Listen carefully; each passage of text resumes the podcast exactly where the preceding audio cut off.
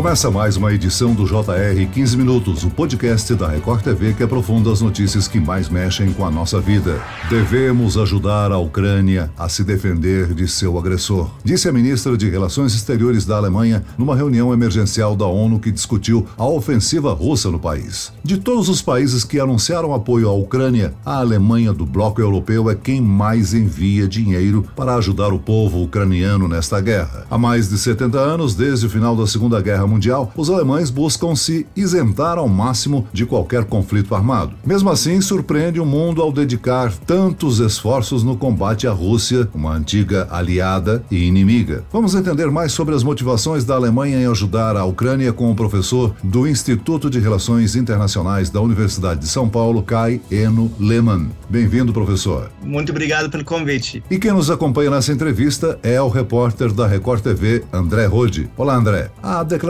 da ministra de Relações Exteriores da Alemanha foi direcionada à Rússia, não é mesmo? Olá, Celso, tudo bem? Pois é, além desse trecho que você citou na abertura do programa, a ministra também disse o seguinte: abre aspas, é um jogo de vida ou morte do povo ucraniano, da segurança da Europa e da Carta da ONU. A Alemanha está ciente da sua responsabilidade histórica e é por isso que buscaremos sempre soluções pacíficas. Quando enfrentamos um ataque, devemos agir de forma responsável, devemos estar dispostos a questionar nossas atitudes passadas. Fecha aspas. É claro que quando ela diz atitudes passadas, pode estar se referindo à Alemanha nazista durante a Segunda Guerra. Tanto que após a guerra, a Alemanha fez de tudo para se mostrar uma nação que busca sempre a resolução pacífica dos conflitos, muito preocupada com a ajuda humanitária e reparação histórica. Não é isso, professor? Sim, o que eu falei em outra ocasião é que Putin conseguiu fazer uma coisa em 10 dias que a Alemanha não conseguiu conseguiu fazer em 30 anos, que é desde a final da Guerra Fria, modificar a sua política externa, sua postura geral, para assumir mais responsabilidade. E em um fim de semana, um chanceler eh, do Partido Social Democrata e uma ministra das Relações Exteriores do Partido Verde deram passos enormes para essa transformação finalmente comece. Vamos ver o que isso vai significar na prática daqui para frente, mas é, certamente em termos de, de manifestações, em termos de declarações foi uma mudança muito profunda na postura da Alemanha. Justamente por isso que a Alemanha surpreende ao oferecer tanta ajuda aos ucranianos. Para se ter uma ideia, os gastos com defesa do país aumentaram para 2% do PIB alemão, um investimento de 100 bilhões de euros. O primeiro-ministro Olaf Scholz afirmou que esse gasto militar é necessário para parar belicistas,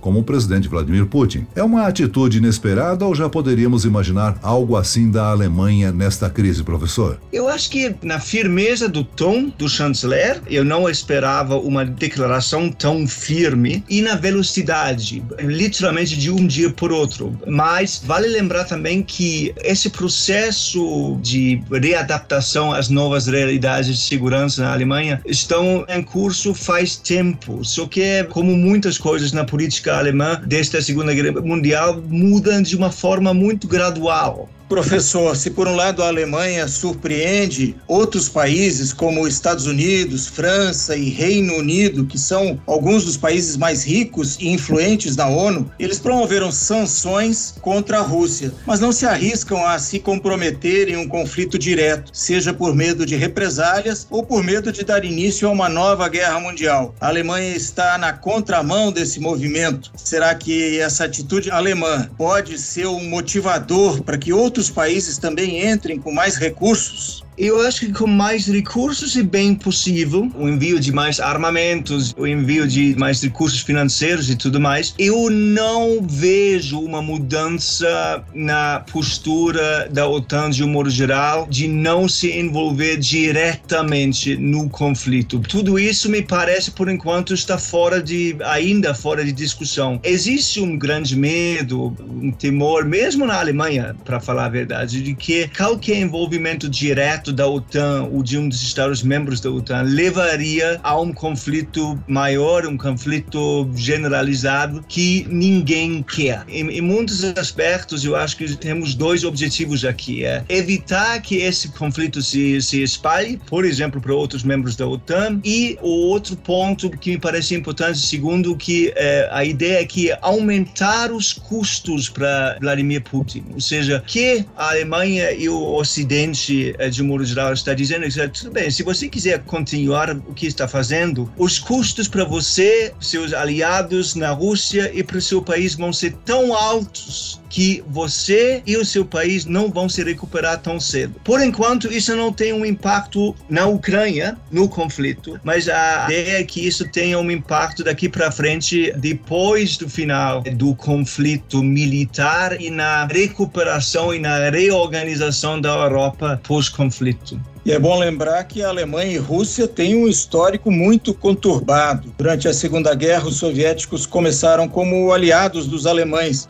Isso mudou durante o conflito e aí eles se tornaram inimigos e foram decisivos para a derrota alemã, não é isso, professor? De que maneira esse passado influencia na postura atual da Alemanha? É muito importante. Nos dois lados, né? Por um lado, eh, a Alemanha era muito resistente a qualquer envolvimento envolvimento direto ou até indireto no conflito na Ucrânia, justamente pelo histórico da Alemanha naquela região. É, a Ucrânia foi um, é, uma das regiões mais é, afetadas pelos nazistas, mais destruídas, devastadas pelos nazistas. A exterminação dos, é, dos judeus foi feita com uma brutalidade e, entre aspas, eficiência na Ucrânia que deixa uma marca histórica. Mas isso é, influenciou também no debate agora, quando o chanceler é, falou: olha, nós já temos uma dívida histórica naquela região. E se a gente deixar a fazer nada em resposta a essa agressão russa, essa dívida não, não somente não vai ser paga, mas vai aumentando. Então, é, a Alemanha tem, nesse sentido, uma obrigação moral para tentar evitar que uma guerra de agressão, e pelo menos, já que isso não foi evitado, uma é,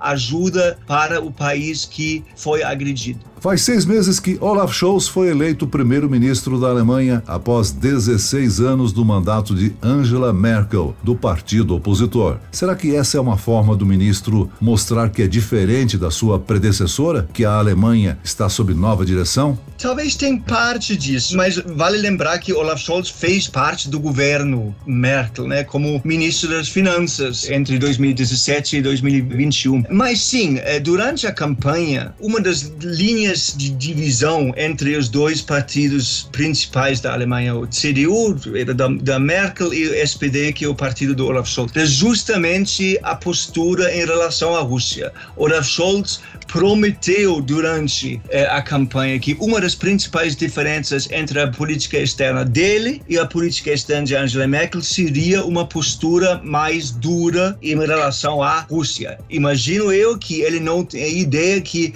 isso envolveria se posicionar sobre um conflito militar. Eu não acho que ele tinha expectativa da, da Rússia invadir a Ucrânia tão cedo. Mas essa postura do Scholz agora está dentro do contexto que ele tinha prometido durante a campanha eleitoral, sim. Nesse início de mandato de Olaf Scholz, apesar de ser um tempo ainda muito curto, o senhor diria que já é possível perceber diferenças marcantes na maneira dele governar em relação a Angela Merkel? Na verdade, a expectativa eh, inicial era uma certa continuidade, certamente em termos de personalidade. Uh, uh, Olaf Scholz tem um perfil histórico como político regional, local, de muito tecnocrato, de ser muito cautelosa, etc. então, ele surpreendeu nesse sentido em resposta à crise na Ucrânia. E em alguns aspectos, um, eu, eu não gosto muito de levantar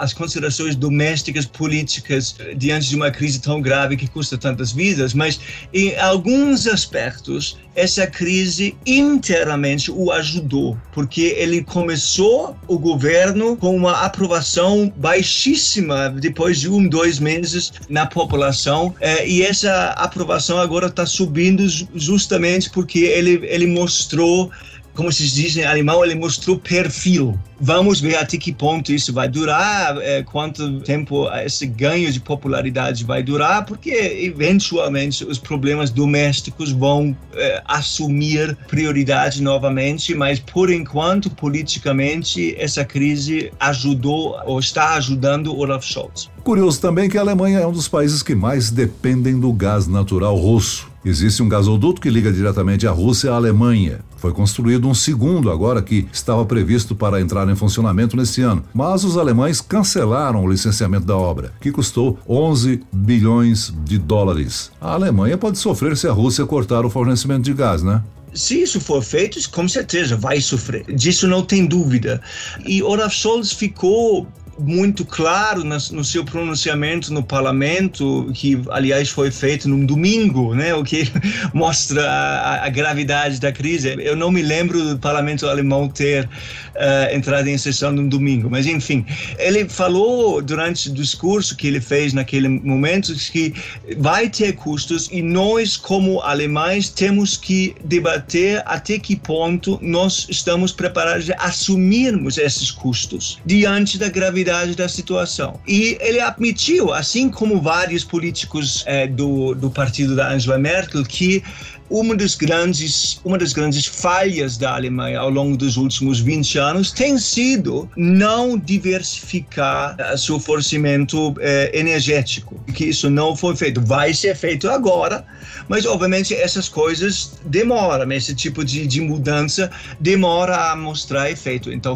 caso a Rússia decida eh, cortar o fornecimento de gás para a Alemanha eh, sem dúvida vai sofrer. Na sua opinião a Alemanha poderá entrar num conflito direto com a Rússia caso não haja uma negociação de cessar-fogo ou eles vão permanecer apenas auxiliando financeiramente os ucranianos? eu não vejo a Alemanha entrando em conflito direto com a Rússia. Eles vão pensar, imagino eu, em em várias outras maneiras de, né, como falei, aumentar os custos para Vladimir Putin para continuar com esse conflito, mas a, as chances de soldados alemães entrarem em guerra contra a Rússia em território ex-soviético são zero. Professor, se faltam ações militares para ajudar a Ucrânia, muitos países apostam em sanções econômicas contra a Rússia. Essa punição está surtindo efeito? O senhor acha que Vladimir Putin está preocupado com as sanções? A liderança dele está ameaçada? Ou isso é apenas mais combustível para fomentar a guerra?